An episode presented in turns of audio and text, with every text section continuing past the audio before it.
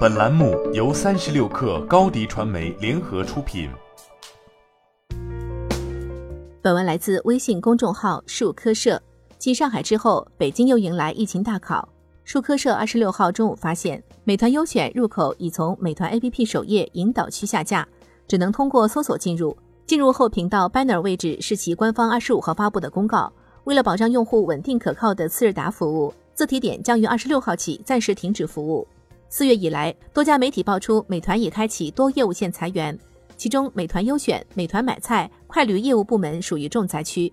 外卖上有自称被裁的网友分享，收到裁员通知，当场收回工作权限，当天就交出电脑和工卡，搬走全部个人物品。可见美团这波人员调整节奏很快。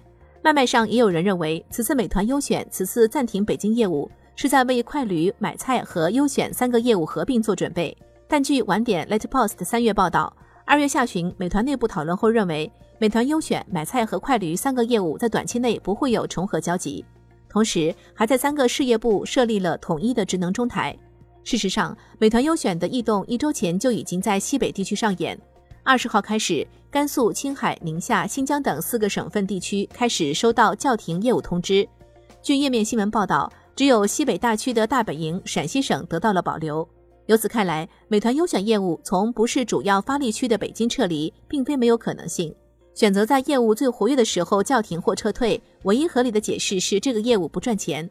社区团购的次日达拼的是人力和物流效率，中心仓有着零库存和商品不过夜的说法，入库和出库只有在一夜时间完成，才能跑赢商品天然耗损成本和仓储成本。这意味着，在美团优选河南这等规模的中心仓里，会有成百上千的员工支撑起整个仓储的运转，成本压力可想而知。美团去年的财报数据也或是今年动作频频的直接导火索。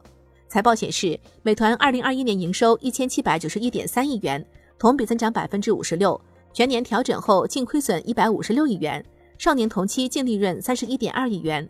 由盈转亏的主要诱因在于包括美团优选在内的新业务。及其他部分亏损扩大，由二零二零年的一百零九亿元扩大至二零二一年的三百八十四亿元。去年以来，社区团购整体陷入一种低迷的洗牌局面，中小玩家逐渐被清退，头部玩家也在苦苦挣扎。而河南暴雨期间，各大团购平台在河南多个城市的中心仓被淹，供应环节一度陷入停摆。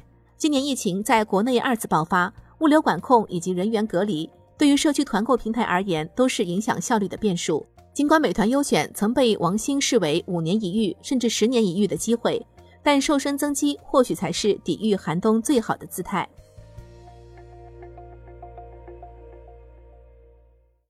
你的视频营销就缺一个爆款，找高低传媒，创意热度爆起来，品效合一爆起来。